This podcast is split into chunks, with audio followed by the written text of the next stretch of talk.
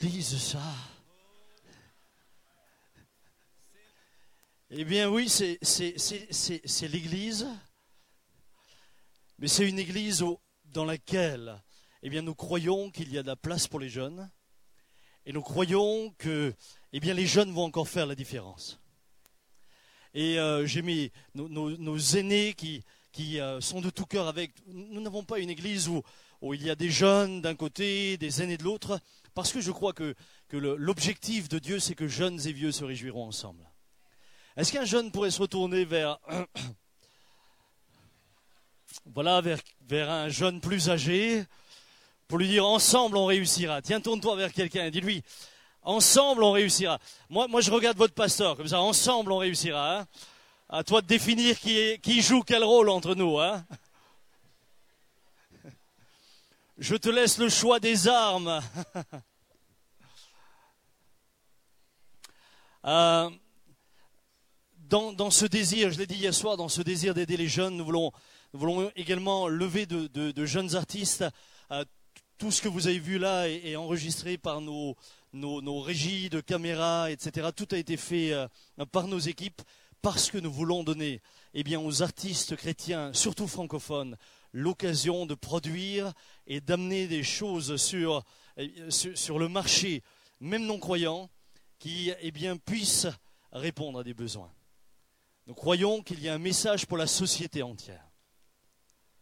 Alors si jamais quelqu'un était intéressé, j'ai emmené quelques CD et DVD avec moi et ils sont dehors. J'ai également emmené une jeune artiste du nom de Dana Joe. Vous ne la connaissez pas, mais je vous assure, euh, euh, je crois que c'est quelqu'un qui, va faire, qui va faire du chemin et surtout qui, qui aime le Seigneur de tout son cœur. Qui aime le Seigneur de tout son cœur. Mon message ce soir sera oser être différent. Dis, à ton voisin, ta voisine, vous êtes, vous êtes gentils les, jeunes Suisses. Hein, hein? Dis à ton voisin, ta voisine, ose être différent. Ose être différente. Ose être différent.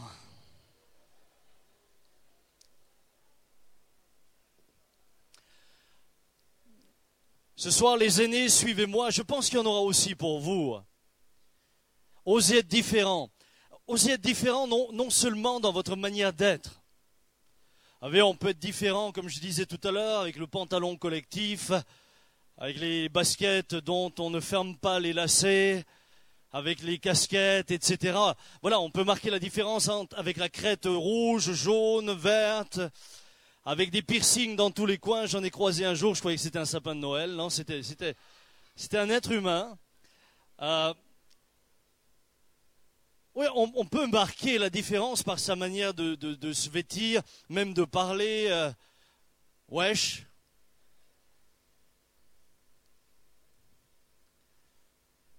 Mais, mais remarquez, cette manière euh, finalement d'être différent ne, change, ne change personne et ne transforme pas le monde dans lequel vous vivez. Je crois qu'il y a une manière d'être différent qui, elle, va réellement influencer et changer le milieu dans lequel vous vous trouvez. Je crois qu'il y a une manière de vivre qui va marquer une influence beaucoup plus profonde dans le cœur et dans la vie de ceux qui vous fréquentent. Vous savez, les gens qui ont marqué sont ceux qui ont eu le courage d'être différents dans leurs époques. Lorsque vous lisez la Bible, vous trouvez des gens qui ont eu le courage d'être différents. Vous avez Daniel à Babylone. Il a le courage d'être différent. Il a le courage de dire non. Non, on ne se soumettra pas au régime qu'on nous impose. Non, on ne mangera pas des mets euh, souillés de la table du roi. Oui, je suis prêt à perdre ma vie. C'est en d'autres mots ce que Daniel disait. Parce que j'ai d'autres valeurs.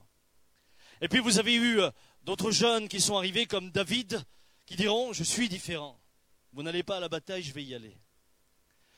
Et puis vous allez avoir les disciples. Souvent les disciples, on les imagine, euh, euh, pour la plupart d'entre nous d'ailleurs, ils sont représentés comme ça. Euh, on, nous les, on nous les montre très souvent sculptés en statues. Ils sont très vieux, ils ont des longues barbes. Hein? Vous savez que les disciples étaient pour la plupart dans la vingtaine. Hello? Les disciples avaient pour la plupart 20 ans quand ils ont suivi Jésus. C'est dans cette fourchette-là. On pense que Jean, l'apôtre Jean, avait 17 ans. Est-ce qu'il y a un jeune de 17 ans? Il y en a une, deux. Tu as 17 ans? Est-ce que vous pourriez euh, réapprendre à ce jeune homme ce que ça veut dire à 17 ans hein Ce sont des jeunes qui ont eu le courage dans leur société et dans leur temps d'être différents. Et par leur différence, ils vont marquer non seulement leur génération, mais ils vont marquer notre génération aujourd'hui encore. Mais ils ont osé, ils ont osé être différents. Ils n'étaient pas forcément différents. Je ne sais pas s'il y avait des tuniques baggy à l'époque. Ou euh, si les disciples avaient des coupes punk, ou... ça m'étonnerait. Mais ils ont, être, ils ont su être différents d'abord au-dedans d'eux. Quelque chose les a changés. Et euh, je voudrais ce soir vraiment de tout cœur et bien dire que je crois à une génération qui va avoir le courage d'être différente, qui va avoir le courage de se lever, qui va avoir le courage de dire à cette société, nous avons d'autres valeurs. Et nous croyons aux valeurs que nous avons, et nous le croyons parce que celui qui habite en nous a changé nos cœurs. Je crois à une génération de jeunes gens que, Dieu va utiliser et que l'Esprit de Dieu utilisera de manière merveilleuse. J'ai un de mes fils qui vient de faire une expérience, il n'est pas, pas âgé, il a 17 ans, mais, je crois que ça l'a marqué. Euh, il allait avec un de ses copains de classe donc euh, au lycée, et alors qu'il est dans le, dans le bus qui l'emmène au lycée, un, message arrive sur le téléphone portable de son copain. Et euh, son copain regarde et c'est un prof qui euh, dit simplement euh, J'ai été heureux de passer tout ce temps avec vous. Je vous dis maintenant au revoir. Point. Et mon fils voit ça. Et soudain, quelque chose en lui, l'Esprit de Dieu. Alors évidemment, si vous êtes là pour la première fois, l'Esprit de Dieu, quelque chose en lui, une voix, sont des choses qui peuvent parfois un peu étonner, quand on dit ça dans la rue, les gens nous disent euh, oui, oui, je connais un docteur. Je connais un docteur. Hein. Mais c'est simplement parce qu'on parle de quelque chose que vous ne connaissez pas. C'est pas parce que vous ne le connaissez pas que ça n'existe pas. D'accord? Il y a beaucoup de choses qu'on ne connaît pas, c'est pas pour autant qu'elles n'existent pas. Et, là, euh, Benjamin est, travaillé et, et, a vraiment le sentiment, reprend un autre bus, va en sens inverse et va voir ton professeur si vous connaissez Benjamin, ce n'est pas dans ses habitudes. Ce n'est pas le style à, à faire ce genre de choses. Mais en arrivant, au lieu de rentrer dans le lycée, il reprend un autre bus, part en sens inverse. Alors d'abord, il avait un combat, il disait J'irai à 17h. Et intérieurement, c'est comme si euh, euh, quelque chose lui disait Vas-y maintenant, pas ce soir, maintenant. Donc il est parti. Et puis, euh, il savait où habitait ce professeur-là. Il arrive chez lui et il sonne. Sa voiture n'était pas là au professeur, donc en apparence, aucune raison de sonner. Mais il sonne. Et il a sonné à peu près sept minutes sans arrêter. Il me dit, papa, jamais, jamais, naturellement, je fais une chose pareille. Jamais. Jamais. Tu te vois aller chez ton prof sept minutes? Parce que l'hôtel là, il t'exécute. Hein il lâchait pas. Il sonnait, sonnait, sonnait. Moi, personnellement, je me suis dit, Samuel, qu'est-ce que tu aurais fait, toi? Au bout de quatre minutes, j'aurais dit, il n'est pas là. Mais lui me disait, quelque chose en moi disait, continue, continue, continue, continue, continue. Et soudain, au bout d'environ sept minutes, la porte s'entr'ouvre. Et c'est le professeur qui apparaît. Elle voit un homme totalement défait dans son visage. Benjamin rentre. Le professeur lui-même était dans un état second, puisqu'il s'était administré déjà plusieurs boîtes de médicaments. Le gamin rentre chez lui et lui dit, professeur, il y a de l'espoir pour vous, Jésus vous aime. Et lui a parlé du Seigneur autant qu'il pouvait. Le professeur dit Benjamin, c'est trop tard maintenant, c'est trop tard. Il faut que tu partes. Il faut que tu partes. Il avait rempli sa baignoire d'eau avec un appareil électrique pour se mettre dedans et se suicider par électrocution. Et euh, avec tout ce qu'il avait bien sûr déjà administré, déjà administré, il était dans un état euh, critique. pendant ce temps, les secours ont été avertis, et comme Benjamin était là, il a pu leur ouvrir la porte, et cet homme a été hospitalisé. Je suis allé voir le professeur. Et cet homme me dit, écoutez, je ne sais pas comment ça se fait, mais votre fils m'a sauvé la vie.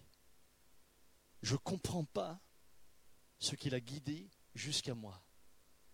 Et c'est Benjamin qui me dira, qui lui dira, c'est pas moi qui suis venu vers vous, c'est Dieu qui m'a envoyé jusque vers vous.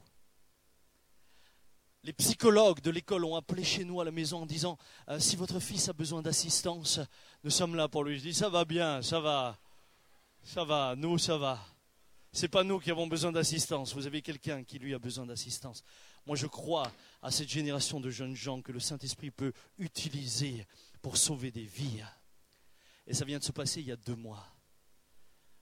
Jeunes gens, vous pouvez faire la différence. Vous pouvez faire la différence. Comment se fera-t-elle? Écoutez ce que Paul dit aux Romains. Je lis dans, dans la Bible français courant. Je me suis dit, pour les jeunes, il faut du français courant. Ne vous conformez pas aux habitudes de ce monde, mais laissez Dieu vous transformer et vous donner une intelligence nouvelle. Vous pourrez alors discerner ce que Dieu veut, ce qui est bien, ce qui lui est agréable et ce qui est parfait. Ne vous conformez pas aux habitudes du monde. Ne vous conformez pas. Cette, cette lettre, Paul l'envoie alors qu'il est à Corinthe. C'est à peu près en, en l'an 58 après Jésus-Christ. Il l'envoie aux Romains. Et je me suis posé la question, mais, mais si aujourd'hui l'apôtre Paul réécrivait à l'église suisse, réécrivait à l'église France, réécrivait à l'église d'Europe, que lui dirait-il d'autre Que lui dirait-il d'autre J'essaie de me replonger dans le contexte dans lequel l'apôtre Paul écrit ces choses-là. L'église de Rome était à cette époque-là confrontée à un règne terrible. C'était celui de Néron. Néron était le, triste successeur de toute une série d'empereurs, les uns plus terribles que les autres, Caligula en faisant euh, partie. Et si je devais euh, aujourd'hui vous donner un peu son, curriculum vitae, je vais, vous le donner. On, est là donc dans un règne qui se, se, déroule entre 54 et 68. Un, il fit assassiner sa mère Agrippine, ainsi que Britannicus, le fils de l'empereur Claude. Il fit également tuer sa femme Octavie. Son maître a pensé Sénèque. En un mot, tous ceux qui, de près ou de loin, pouvaient représenter un danger pour lui. En 64, il met le feu à Rome, accuse les chrétiens de ce crime, les fait persécuter, les livre aux fauves, aux arènes, lors de spectacles qui sont sanguinaires. Et puis, vous le savez tous, il les utilisera comme torches vivantes dans euh, ses jardins pour illuminer les jardins. Quelle était l'atmosphère morale dans laquelle évoluait l'Église de Rome à laquelle l'apôtre Paul dit Ne vous conformez pas. Ne vous conformez pas. J'ai été, intéressé par un livre qui m'a donné quelques, bah, quelques idées de ce qui pouvait se passer. Il a été écrit par Max Gallo, c'est les Romains et Néron, le règne de l'Antichrist. C'est de l'histoire, certes romancée, mais qui donne à peu près une idée de ce qui se déroulait à Rome. Je vous donne quelques extraits. Je vais prendre le temps. Est-ce que vous me donnez le temps de le faire? Pour que vous compreniez que finalement, les années passent, les générations changent, mais les influences sont toujours les mêmes. Il écrit dans son bouquin, je prends quelques extraits, sa mère s'avançait vers lui, donc Agrippine, parée, poudrée, parfumée comme une maîtresse. Elle lui tendait les bras, elle invitait Néron à monter près d'elle dans sa litière. Agrippine baissait les rideaux de cuir. On imaginait qu'elle s'unissait à son fils dans un accouplement incestueux. Un peu plus loin, lors des fêtes célébrées à Saturne, les rues de Rome étaient envahies par la foule. À chaque carrefour, sur de petites tables, les organisateurs de jeux de hasard faisaient rouler des et osselets. Lors des Saturnales, on pouvait se livrer à des divertissements interdits sur la voie publique le restant de l'année. C'était pourtant que cris, rires de femmes poursuivis par des hommes ivres, jeunes gens qui s'offraient parés et parfumés euh, comme des femmes. Les couples n'osaient plus sortir de nuit dans Rome, craignant d'être attaqués, les femmes violées, les hommes dépouillés. Néron suggérait à ses invités de se présenter accompagnés de jeunes gens beaux et talentueux, et quand la soirée devenait orgie, ils offraient leur corps musclé aux invités. Néron demandait à Sporus, donc l'un de ceux qui étaient avec lui, de se coucher près de lui, et l'affranchi dans un mouvement alangui s'exécutait. Néron avait fait émasculer Sporus, prétendant le métamorphoser ainsi en femme. On remonte à il y a 2000 ans. Je n'ai pas terminé, mais je m'arrête là pour vous donner juste une expérience. Il y a quelques mois de cela, euh, j'étais euh, en Martinique et puis on m'appelle en me disant il y a une internaute qui voudrait te rencontrer. Alors je lui dis, je, réponds à la secrétaire, bon, fixez-lui un rendez-vous, mais de peu de temps parce que revenant de voyage, j'ai beaucoup de choses à faire. Et puis le jour arrive, cette dame arrive, et c'est là que je découvre que j'ai une jeune femme de 85 ans dans le bureau. Elle me dit, pasteur, j'aime vous écouter. Et elle me présente une liste de mes prédications à côté desquelles elle avait mis bien, très bien. bien. Ah, c'était superbe. Je me retrouvais à l'école, moi qui étais terrorisé par l'école. Vous savez, il y a ceux qui euh, suivent les études et ceux qui sont poursuivis par ces dernières. Moi, j'étais dans la seconde catégorie. Et elle me dit, je suis une internaute, j'aime suivre les cultes, je viens de Bretagne. Je lui dis, comment? À votre âge, vous êtes venu de Bretagne. Euh, la Bretagne, euh, jusqu'à chez nous, c'est plus de 1000 kilomètres. Et puis, alors là, évidemment, j'ai bousculé mon programme. Je me suis dit, je vais prendre du temps pour cette dame. Et je lui dis, alors, comment allez-vous? Elle me dit, pasteur, ça va pas. Je dis, à votre âge, ça va toujours pas Mais si ça va pas à votre âge, c'est quand que ça ira? Elle me dit, non, c'est pas moi, c'est mon, c'est mon mari, ça va pas. J'ai dit, parce que vous avez encore des problèmes de couple à cet âge-là? Moi qui avais l'espérance qu'avec l'âge, elle, se fatigue. Et elle me. Ah là, il y en a qui rient pour se détendre là. Hein. Je sens qu'il y en a qui disent qu'est-ce que ça me fait du bien d'entendre quelqu'un qui vit les mêmes choses que moi. Et là, elle me dit non, non, pasteur. Voilà, moi j'ai 85 ans et, nous avions quelques années de différence, puisqu'il en a 74. Elle dit, mais, mais, mais vous comprenez, je suis triste. Je dis, pourquoi vous êtes triste, grand-mère? Elle me dit, je suis triste parce que, parce que maintenant, mon mari, c'est devenu une dame. Je dis, attendez, grand-maman, je ne suis pas là. Elle me dit, si, il y a six mois, il est parti à Bangkok, il est revenu en dame. Je dis, c'est pas vrai. C'est pas possible. C'est pas possible. J'ai dit, il, enfin, il et elle sont où? Elle me dit, il est dans la voiture. Alors je dis, je vais le chercher. Elle me dit, non, non, mais ne lui dites rien, hein ne lui dites rien. Et moi, je me disais, si seulement je peux lui parler de Jésus, je ne vais rien lui dire, mais lui parler de Jésus. J'arrive à la voiture, en effet, au volant, une dame, euh, oui, de 74 ans, que de cheval, grosses lunettes fumées, casquette, rouge à lèvres, petit bracelet aux pieds. Ça me faisait un drôle d'effet, je vous, assure. Et puis, euh, je toque à la fenêtre puisqu'il pleuvait. Et, donc il ouvre et je dis bonjour. Je n'ai pas dit bonjour madame, j'arrivais pas, hein, mais non, il y a des choses sur lesquelles je bloque quand même. Hein. J'ai, j'ai, une, une femme qui est caissière dans l'église et qui me dit Samuel, je ne sais plus comment faire, je sais plus comment faire.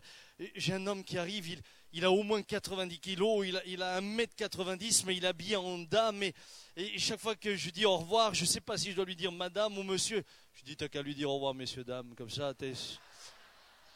T'es sûr de les avoir les deux en un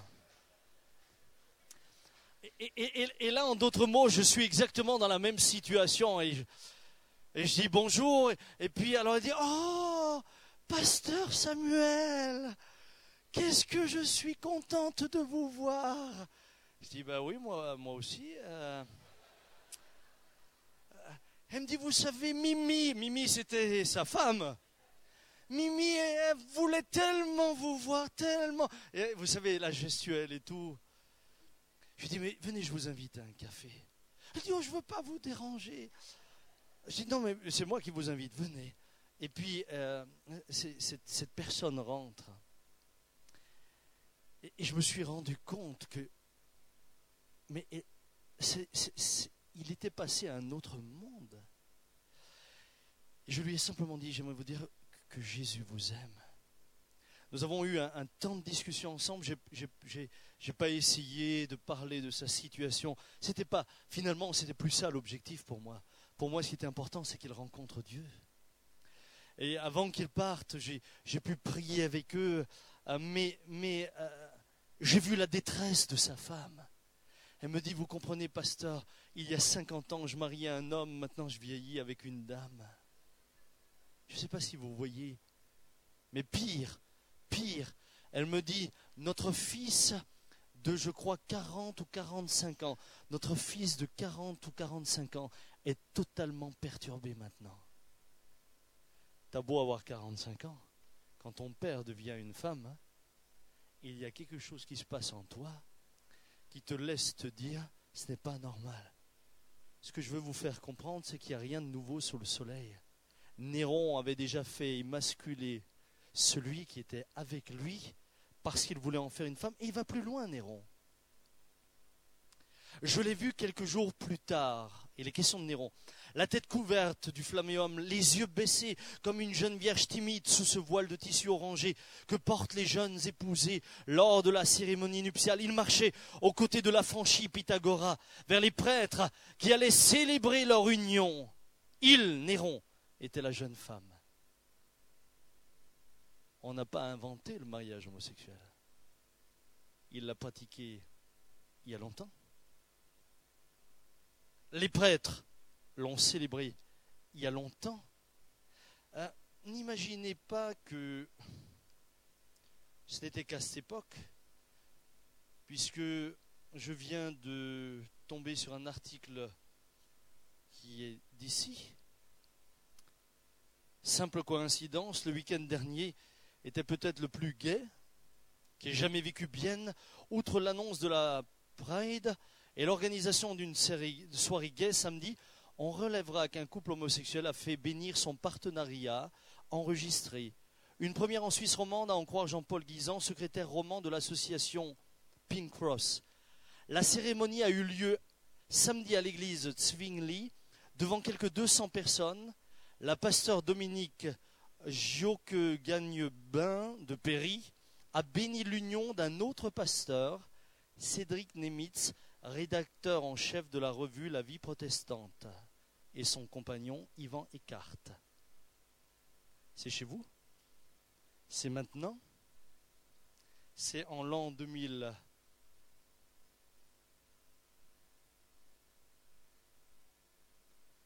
Qu'est-ce que je vais essayer de vous faire comprendre? Non pas d'être moraliste, fondamentaliste ou de faire le procès d'une société qui est à la dérive, simplement de vous dire ce que Paul disait à sa génération. Jeunes gens, vous qui êtes là, il vous le redirait de la même manière. Il vous le redirait de la même manière. Après l'incendie de Rome, je vous l'ai dit tout à l'heure, eh bien, il fera, oui, tuer les croyants Écoutez bien de quelle manière c'était là le spectacle imaginé pour surprendre et satisfaire la foule, lui faire rendre grâce à Néron, de la venger par ces jeux inédits des hommes et des femmes tenant leurs enfants, tous enveloppés dans des peaux d'ours ou de fauves teintés de sang, afin que les chiens sauvages lâchés dans l'arène soient tirés, leur sautent à la gorge, leur arrachent ces déguisements bestiaux avant de les mettre en pièces. Et j'ai vu ces chrétiens nus, ces femmes qui tentaient de protéger leur nouveau-né que les chiens lacéraient. Chaque spectacle marquait un nouveau degré de raffinement des supplices. Il y eut un soir où le jour baissait, où l'on mit le feu à ces crucifiés, qui avaient été préalablement enduits de poids, afin que les flammes qui dévoraient leur corps éclairent les jardins de Néron où la plèbe avait été admise. Lorsque vous avez des valeurs, et lorsque ces valeurs s'affichent comme différentes à la société dans laquelle vous vivez, cette société-là commence à vous haïr. Cette société-là va commencer à vous traiter de fondamentalistes, d'extrémistes et de je ne sais quels istes encore. Rappelez-vous que Jean-Baptiste eut la tête tranchée tout simplement parce qu'il avait eu le courage de dire au roi Agrippa que ce qu'il faisait n'était pas bien en ayant pris la sœur, la femme de son frère. Ça lui a coûté sa tête. Et aujourd'hui encore, lorsque l'on parle de manière claire, eh bien on essaie de nous faire croire que nous sommes en retard de deux trains ou de deux siècles. Alors que finalement, c'est tous ceux qui sont en train de nous faire croire que c'est nouveau et qu'ils sont libres qui répètent simplement l'histoire. Mais une histoire de civilisation décadente. Car que ce soit les Grecs ou les Romains, c'était chaque fois lors de leur décadence que ces choses-là eh bien, se faisaient le plus. Je ne vous parle pas de toutes les pratiques qu'ils avaient euh, pédophiles, puisque certains de ces empereurs-là se baignaient avec des enfants dans le lait.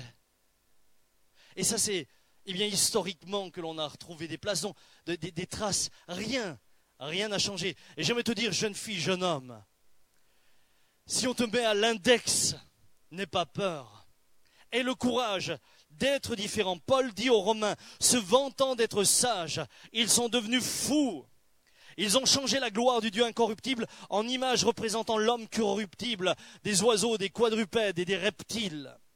C'est pourquoi, un peu plus loin, Dieu les a livrés à des passions infâmes, car leurs femmes ont changé l'usage naturel en celui qui est contre nature. Et de même, les hommes, abandonnant l'usage naturel de la femme, se sont enflammés dans les désirs, les uns pour les autres, commettant homme avec homme des choses infâmes et recevant en eux-mêmes le salaire que méritait leur égarement. Je vous ai décrit un peu l'atmosphère morale du temps, du temps de l'apôtre Paul et du temps de l'Église de Rome. Euh, qu'en est-il aujourd'hui? Qu'en est-il aujourd'hui? Réfléchissez.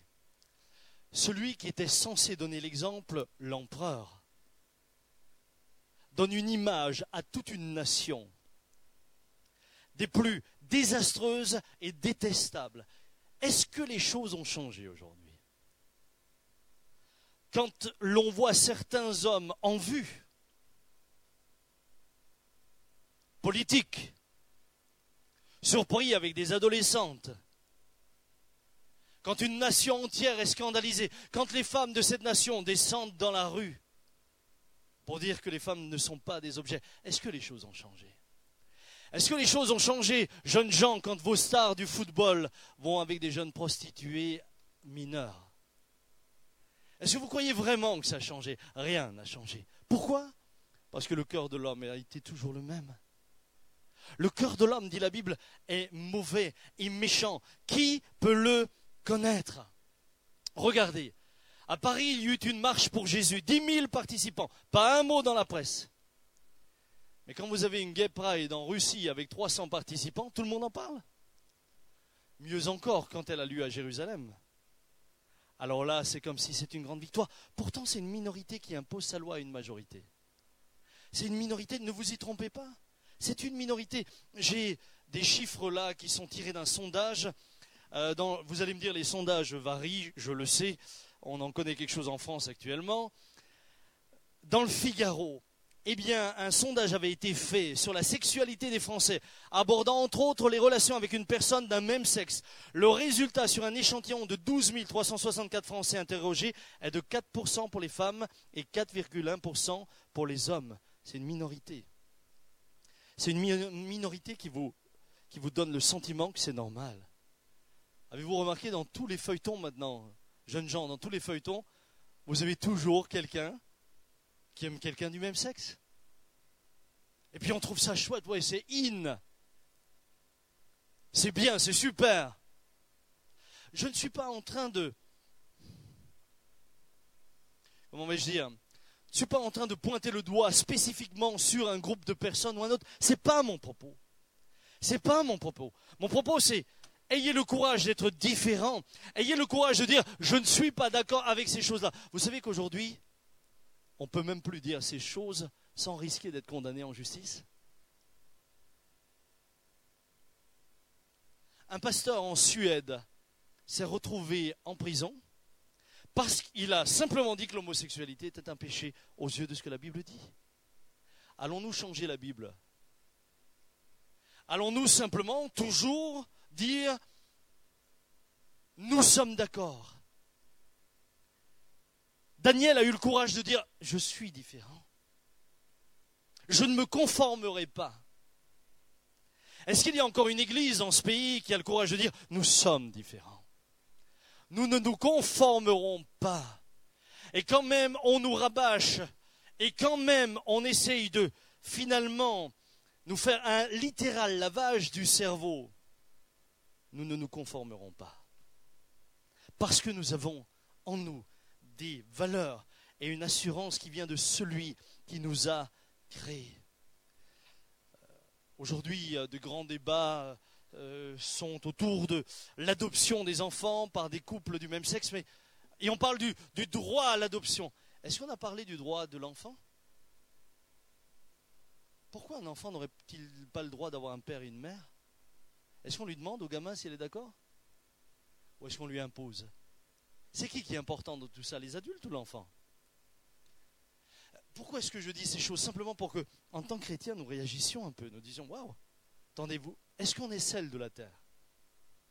Oui ou non Est-ce qu'on est lumière du monde Est-ce que le sel, est-ce que le sel est toujours agréable suivant là où on le met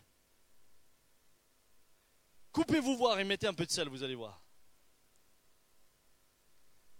Et je sais que ce, ce genre de discours dérange. Et je sais qu'on va me traiter d'homophobe, mais je ne le suis pas.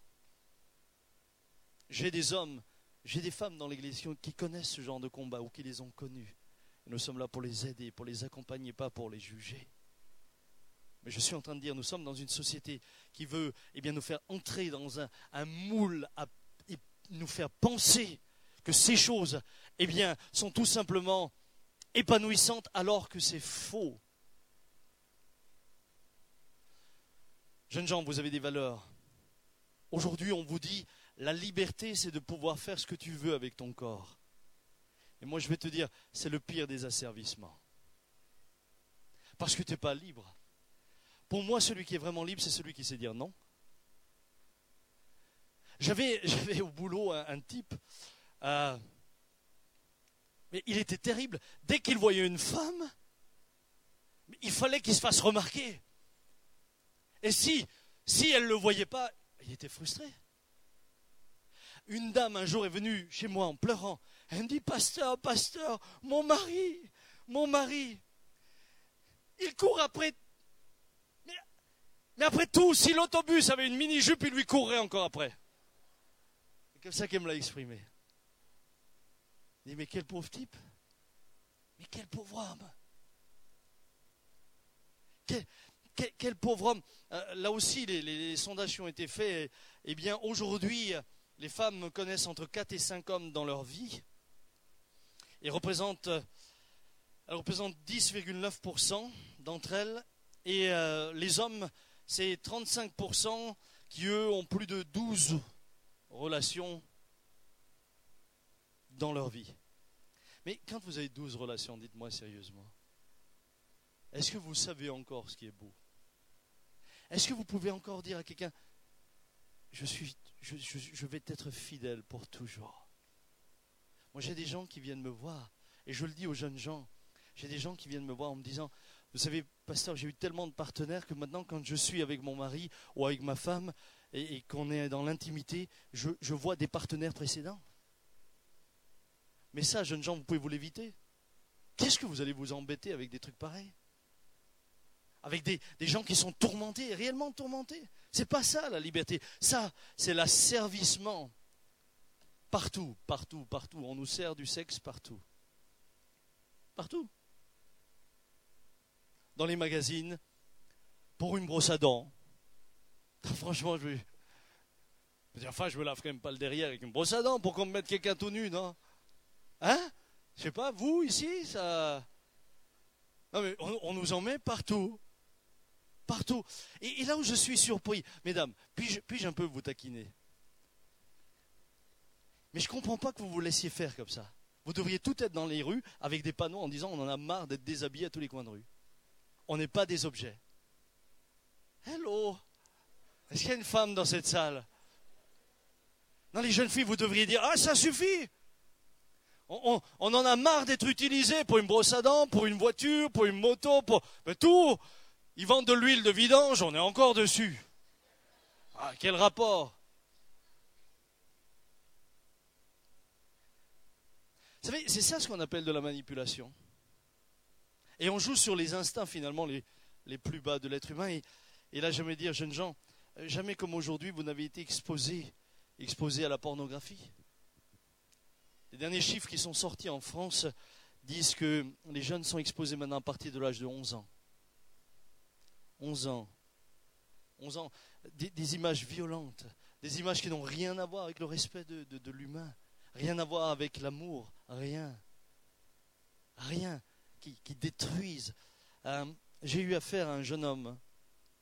Nous avons vécu quelque chose d'assez particulier. Et, là, je parle aussi aux, enfants de, chrétiens, mais aux parents. Vous savez, les parents chrétiens, on pense toujours que nos enfants, c'est des anges. Et on se dit toujours, non, mon fils, il regarde jamais ça. Mais ma fille, jamais. Je la connais. Je mettrai ma main au feu. Ben, vous seriez brûlé, hein Jamais. J'ai été confronté directement à une situation où euh, ce jeune garçon a, grandi vraiment dans une famille chrétienne. Une, et euh, vraiment aimé le Seigneur. Il, a eu voilà, il a, il il a, eu l'instruction biblique, etc. Puis il a suivi son parcours. Euh, mais voilà qu'à l'âge de 12 ans, à l'âge de 12 ans, il a un, cours sur la sexualité à l'école. D'accord? Et puis euh, aujourd'hui, euh, j'aimerais vous le dire, en France, on enseigne les différents types de sexualité aux enfants, hétéro et homo. Ah, c'est, ah, c'est pour ça que je vous dis, jeunes gens, ayez le courage de dire non. Ayez le courage de dire je ne vais pas me conformer à cela. C'est pas facile. Parce que vous êtes tout de suite mis de côté, on vous traite de bonne sœur ou de curé. Mais qu'est-ce que vous en avez à faire finalement? Ça vaut la peine, ça vaut la peine de rester pur. Ça vaut la peine, j'y viendrai. Euh, et, là, dans le, dans le cours, il entend un ou deux mots qu'il ne connaissait pas. Vous savez, dans une famille chrétienne, on peut parler de tout, mais enfin, il y a des mots euh, Quoi qu'ici, ça vous semble bizarre de ne pas les employer. Hein, hein? Il y a des mots qu'on n'emploie pas. Et ne connaissant pas les mots, qu'est-ce qu'il a fait? Il est allé sur le net, il a tapé les mots, et dès qu'il les avait rentrés, c'est des sites porno qui sont arrivés. Et à l'âge de 12 ans, il est devenu porno dépendant. Ça a duré jusqu'à l'âge de 14 ans. Et euh, euh, ce qu'il a vu l'a tellement détruit tellement détruit qu'il est monté trois fois sur le toit de la maison de ses parents pour se suicider. Trois fois. Ça l'a complètement détruit. Il existe maintenant des cliniques pour les pornos dépendants. Je ne sais pas si vous voyez où on en arrive. Des hommes, des femmes qui sont devenus dépendants comme, d'une drogue. Lorsque nous avons prié avec lui, et là je le dis aux jeunes gens, c'est pas anodin. Vous savez, euh, euh, ce que je, l'impureté véhicule également des, puissances spirituelles. C'est pas seulement je regarde un truc, non, non, ça véhicule des puissances spirituelles. Au moment où nous avons prié avec lui, nous avons vécu une, délivrance, des manifestations démoniaques. J'aurais jamais pensé ça. Euh, on était, on était à trois à le tenir et pas des, pas des plus. Bon, il y avait moi. je, sais que je fais pas Rambo, mais, euh, mais les deux autres qui étaient avec avaient, près de 100 kilos. Pendant 5 heures. Avec une force et une énergie. Aucun, aucun d'entre nous, même le plus costaud, vous n'auriez pu faire ce qu'il a fait pendant 5 heures. Aucun. vous, auriez été épuisé au bout de trois quarts d'heure. Aucun. Aucun. Il nous soulevait après des heures. C'est jamais anodin. Vous ne touchez jamais à ces choses de manière anodine. Dans un premier temps, on pense que c'est juste une dépendance qui est liée à notre cerveau. Mais il y a bien plus que cela derrière. Il y a bien plus que cela. Et jamais autant qu'aujourd'hui, les jeunes gens été agressés par cela. Partout. Tu reçois des images sur ton téléphone, tu ne demandes même pas, ça vient tout seul. Tu ouvres ton ordi, elles viennent toutes seules. Aujourd'hui, quand je vois les films interdits aux moins de 12 ans, je dis purée, ce 12 ans, il... Est-ce que ça vous, a jamais choqué? Interdit aux moins de 12 ans, vous voyez des trucs là-dedans? C'est pas possible. Quelqu'un disait, c'est pas le premier coup d'œil qui est grave, c'est le second. Il y a eu un malin qui a demandé combien de temps avait le droit de durer le premier.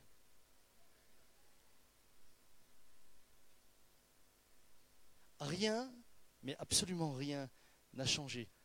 Ni au niveau de la débauche, si ce n'est que ça s'est empiré, généralisé, ni au niveau de la violence. La violence, je ne veux pas en parler de ce qui se passait à Rome, mais rien que la manière dont on traitait les croyants. Les gens avaient peur de sortir la nuit peur d'être agressés, les femmes peur d'être violées, les hommes peur d'être détroussés. Ça, c'était la Rome du temps de Néron. Mais aujourd'hui, venez dans ma ville à Mulhouse. On dirait qu'il y a un couvre-feu à 8 heures. Demandez, ceux qui connaissent ah, le, jeune homme là-bas, euh, demandez-lui. Les gens ne sortent plus. Les gens ne sortent plus. Regardez les images euh, de ce qui se passe dans les métros, dans les RER. L'autre jour, je, voyais un homme sur un tapis roulant se faire poignarder, les gens passaient à côté, personne ne s'en occupait. Une société décadente et violente. Une société dans laquelle on agresse et de plus en plus. J'ai été menacé deux fois, deux fois au couteau. À la fin d'un culte, un homme vient, il, me dit assieds-toi. Alors bon, j'ai l'habitude d'être tutoyé, mais aussi directement. Euh, je m'assieds à côté de lui, il me passe sa jambe sur moi, et là, il me met un couteau dans le côté, il me dit, je vais te crever maintenant. Je fais une visite chez une dame. Je m'assieds avec la chaise dos à la porte. Depuis, euh, je ne choisis plus forcément cette euh, position. Et puis tout d'un coup, du bruit dans le couloir. Et puis euh, la dame dit, juste un instant, pasteur, je vais voir. Et puis dans le couloir, je l'entendais, elle disait, Titi, mais non, mais non, Titi, Titi, alors pour moi, Titi, Titi.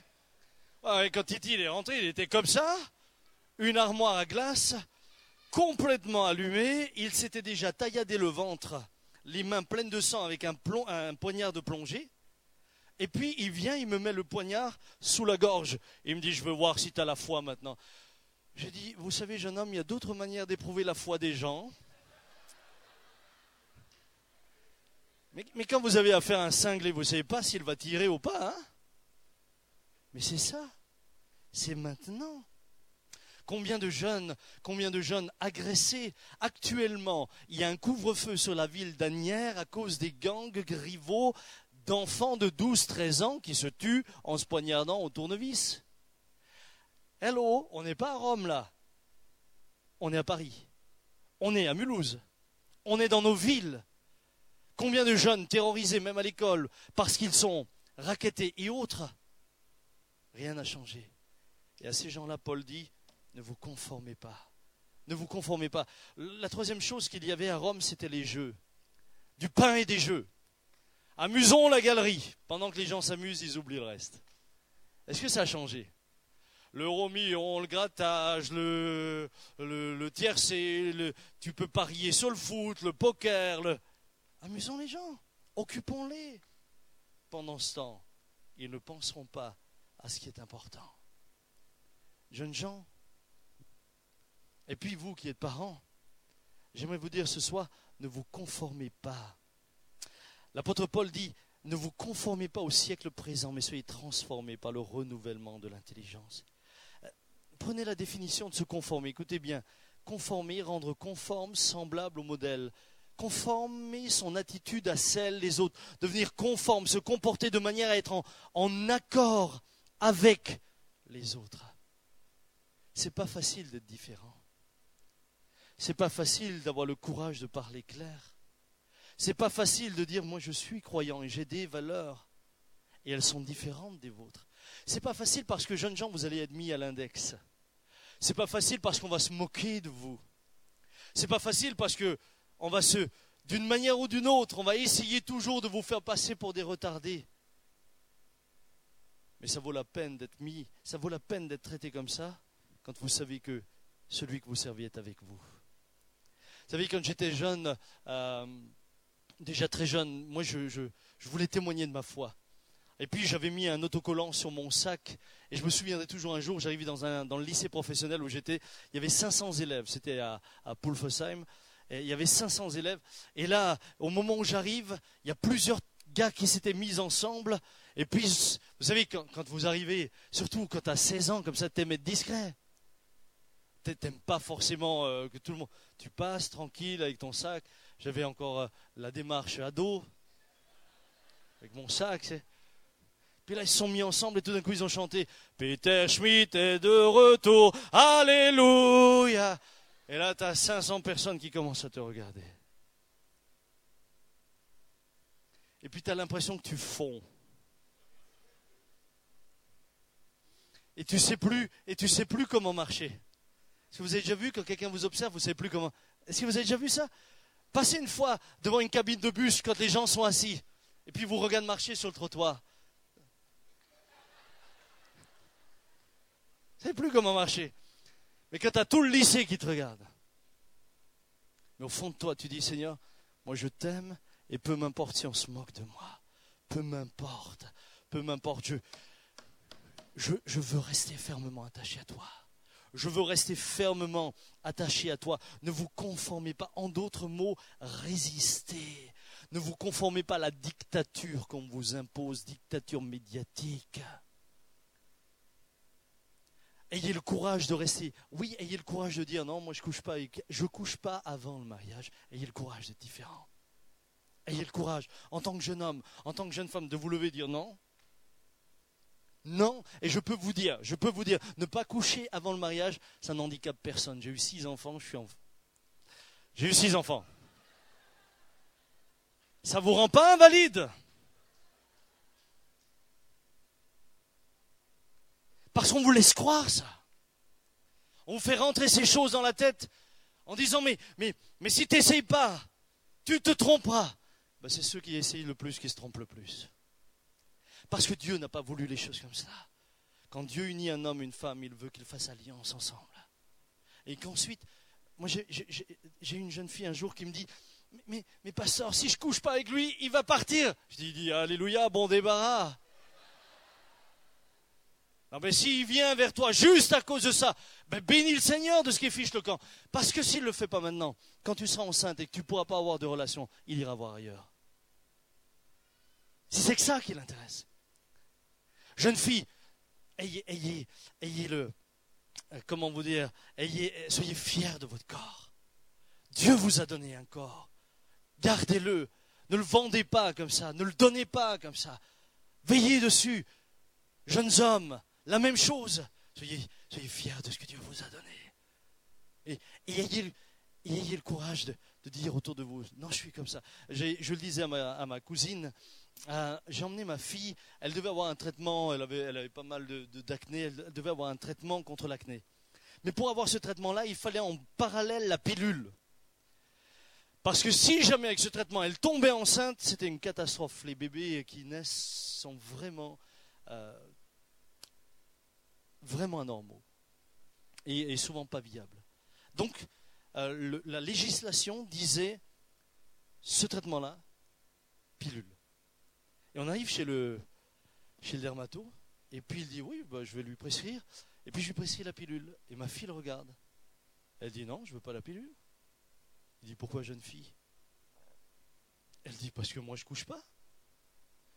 Il dit euh, Attends, je vais parler seul avec toi, je sais que devant tes parents c'est gênant. Elle dit J'ai pas besoin qu'ils sortent, je vous dis que je couche pas. Si vous connaissiez ma fille, vous sauriez que quand elle vous parle comme ça, c'est sérieux. Elle a un peu le caractère. Sa, mère. va le dire. Hein. et là, le docteur dit, mais moi, j'ai pas le droit de prescrire ça sans la pilule. Elle lui dit, écoutez, écoutez, moi j'ai décidé de suivre Jésus. Par respect pour mon, par respect pour lui, par respect de mon propre corps, je me donnerai le jour où je me marie. Alors tout d'un coup, il la regarde et il dit, eh bien, jeune fille, ça vous savez, ça reste dans les oreilles, eh bien, jeune fille, je décide donc que votre moyen de contraception, c'est votre foi. Ça c'est formidable. Et il lui a prescrit. Et il lui a prescrit. Elle, elle, elle a, et nous, on ne lui avait rien demandé. Nous, on ne lui avait pas dit, euh, Sarah, non, tu te... Non, non, rien. On lui... Elle défendait, elle défendait ce qu'elle avait décidé un jour avec le Seigneur.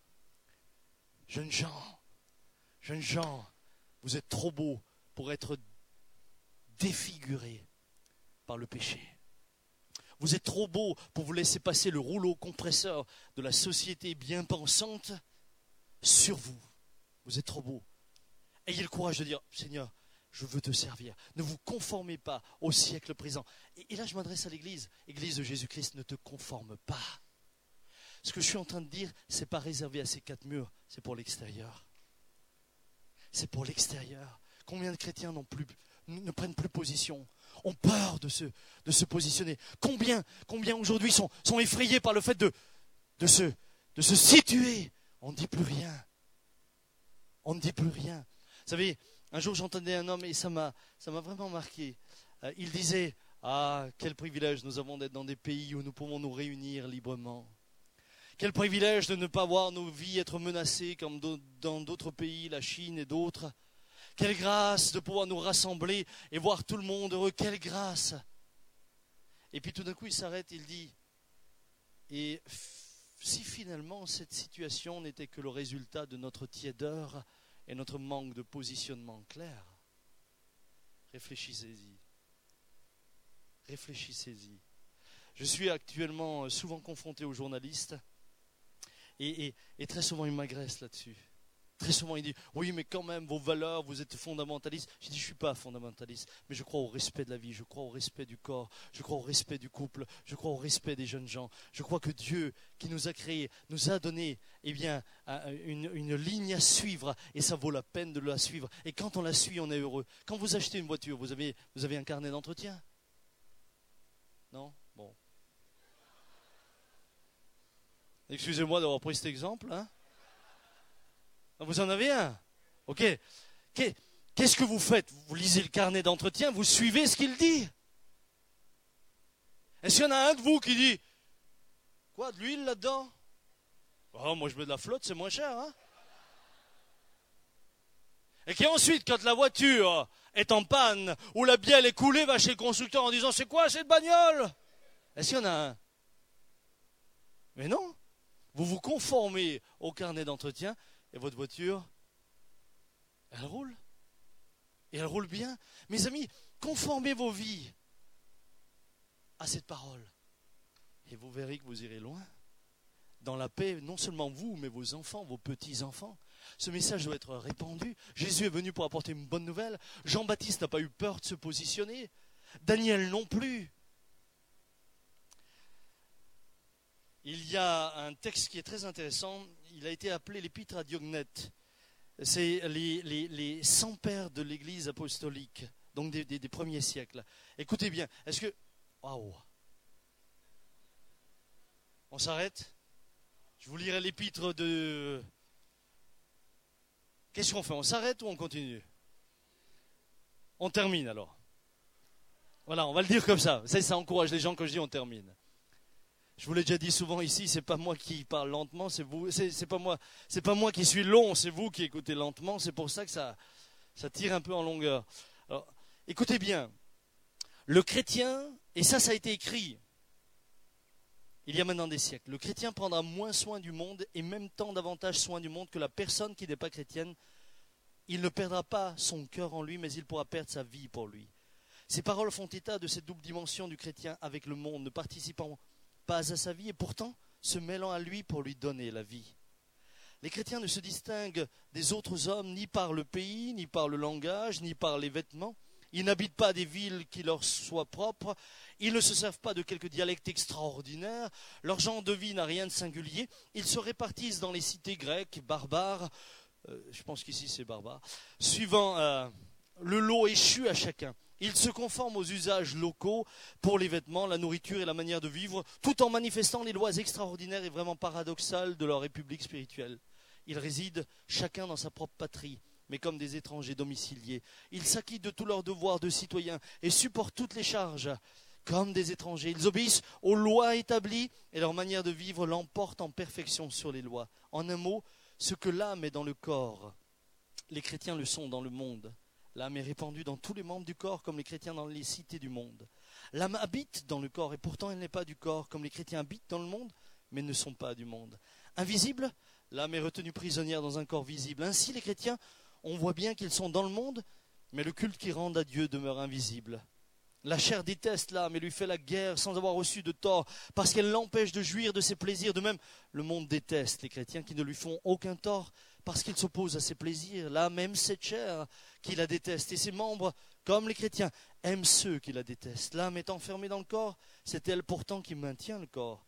Les chrétiens sont comme détenus dans la prison du monde, ce sont eux pourtant qui maintiennent le monde, immortelle, l'âme habite une tente mortelle. Ainsi les chrétiens campent dans le corruptible en attendant l'incorruptibilité céleste. Ça vaudrait la peine de le relire dix fois pour y réfléchir. Mais quelle profondeur. Mes amis, je termine. Daniel. Daniel était dans une société euh, finalement totalement hostile à ce qu'il vivait. Mais écoutez bien, les jeunes gens écoutez bien n'est pas Babylone qui a influencé Daniel, c'est Daniel qui a influencé tout un empire, Babylone. Ça, c'est la différence. Ça, c'est la différence. Ne vous conformez pas. C'est pas lui. C'est pas lui qui a été influencé par les habitudes de Babylone. Et je n'ai pas le temps de développer. Mais c'est lui qui va amener le roi à reconnaître en Daniel le Dieu qu'il servait. Et c'est tout un empire qui sera finalement influencé par quatre jeunes garçons. Et ce que j'ai trouvé remarquable, lorsque vous lisez les textes sur Daniel, on parle toujours des quatre jeunes garçons. Mais j'aimerais vous rappeler ce soir qu'il y avait d'autres jeunes Israélites qui étaient là, que d'autres avaient été choisis, et que ces autres, finalement, se conformèrent. Ceux-là, on les a oubliés depuis longtemps. On ne connaît même pas leur nom on ne sait même pas qui ils étaient. Ils se sont conformés aux règles de Babylone. Ils se sont laissés influencer, ils n'ont rien changé. Daniel, ses amis, ont refusé ces principes-là. Et ils ont fait changer un empire entier. Jeunes gens, ne pensez pas que la tâche est impossible. Ne pensez pas que vous n'y arriverez pas. Lorsque nos équipes sont parties dans les quartiers les plus difficiles à Mulhouse, ils ont reçu des caillasses. Nous avons été critiqués. Les politiques ne nous ont jamais donné une salle, jamais. Mais aujourd'hui, c'est la police qui dit, nous constatons que la délinquance a baissé dans ces quartiers-là. Évidemment, ils ne vont pas dire, c'est uniquement grâce à eux. Ils ne le diront jamais. Mais là où les services sociaux ont échoué, ces jeunes gens qui ont 17 ans, 18 ans, 20 ans, qui sont prêts à être frappés. L'autre jour, mon fils m'a dit, tu sais, papa, quand on est arrivé, on nous a traités, vous êtes des poissons. Et puis ensuite, ils ont crié, vous êtes des Peter Schmidt. Je dis, ah ça devient de mieux en mieux, hein. C'est quand même, c'est sympa, hein, quand le nom de famille, ça passe dans les noms d'oiseaux. Euh, le jour où on te dit que tu es un Peter Schmidt, c'est pas, c'est pas sympa, hein. Mais maintenant, dimanche, nous aurons des baptêmes, entre autres, des mamans des quartiers qui seront baptisées. Des jeunes qui ont dit aux journalistes, un journaliste les avait interviewés, il dit mais, mais euh, qu'est-ce que vous feriez si vous n'étiez pas là? Il répond, clair, comme ça, but de décoffrage. Bah on cramerait les bagnoles dans les quartiers. Une influence qui change l'atmosphère. Osez croire, dit, et des rêves. Hello, ce soir j'aimerais vous dire, ayez des rêves. Osez croire. Mais le changement commence par vous. Parce qu'avant de changer les autres, il faut que toi tu changes. Ça ne sert à rien de vouloir changer les autres. Moi, j'aime bien lorsque certains, certains politiques nous font la morale en nous disant comment changer, alors que quand vous les regardez vivre, c'est magouille, c'est ceci, c'est cela. Non, non, non, pour changer. Pardonnez-moi, mais je voudrais aussi revenir là-dessus. Tous les hommes politiques ne sont pas ainsi. D'accord Je ne voudrais pas faire des généralités ou des raccourcis euh, euh, qui, feraient du tort. Non, non, j'ai rencontré des hommes politiques sincères qui font leur boulot, qui essayent, etc. C'est pas toujours facile pour eux. Et la Bible nous dit de prier pour eux. Mais vous, jeunes gens, osez croire. Osez croire. Osez dire, moi je veux relever le défi. Moi je veux croire que ma vie va servir à quelque chose. Je veux avoir des rêves. Je veux avoir des rêves. Moi je veux croire que Dieu peut m'utiliser. Vous savez, euh, chaque fois que Benjamin maintenant se, souvient de ce que Dieu a fait avec lui pour ce professeur, il est, il est encouragé. Il est encouragé. Alors comment ne pas se conformer? Le terme grec traduit par transformer. Hein. ne vous conformez pas au siècle présent, mais soyez transformés. Le, terme grec, c'est métamorphose, métamorphose. On parle de la métamorphose quand une chenille devient papillon. Est-ce que vous trouvez qu'il y a photo entre les deux? Si vous aviez à choisir, les jeunes, aujourd'hui, Allez, si vous aviez à choisir entre... Qu'est-ce que vous choisiriez? Hein? Ah déjà, il y en a une qui a compris. Moi, je suis content qu'il y en a une qui ait compris. Bah, évidemment. Évidemment, il n'y en a aucun d'entre nous qui a envie de traîner par terre dans la poussière avec le risque que dès qu'une femme nous voit... Ah non, non, non, je préfère m'élever, m'envoler. La métamorphose se fait comment? Changement de forme, de nature ou de structure, ça c'est la définition. Tel que l'objet n'est plus reconnaissable. Ça c'est important. On ne reconnaît plus. Moi j'ai vu des gens arriver dans les églises, Dieu les a tellement touchés, et des jeunes également. Dieu les a tellement touchés, ils ont été tellement transformés, que quand les amis les revoyaient, ils leur disaient Qu'est-ce qui, t'est arrivé? Mais t'as changé on dit ça de Saint Augustin. Vous avez entendu parler de Saint Augustin, c'était un des pères de l'Église. Hein? Saint Augustin. Il paraît que Saint Augustin, avant d'être au Seigneur, euh, il menait une vie un peu... Euh, oui, un peu de patachon. Et un jour, il se promène sur une plage. Et il y a une jeune femme qu'il avait connue dans le passé qui lui dit Augustin, Augustin, c'est moi, c'est moi. Et là, il s'est mis à courir en disant Oui, mais c'est plus moi, c'est plus moi. Ça, c'est la métamorphose. Ça, c'est le changement. Ça, c'est le changement. Le clé de ce changement, c'est l'intelligence. Soyez transformés par le renouvellement de l'intelligence. Le centre des contrôles, des attitudes, etc. C'est là, soyez transformés par la présence du Seigneur en vous, par son esprit en vous, par sa parole. Que le Seigneur vous aide. Est-ce que, ma petite sœur, tu pourrais aller au piano? Je dis ma petite sœur parce que ton prénom m'échappe maintenant. Rappelle-moi ton prénom. Anne-Christelle.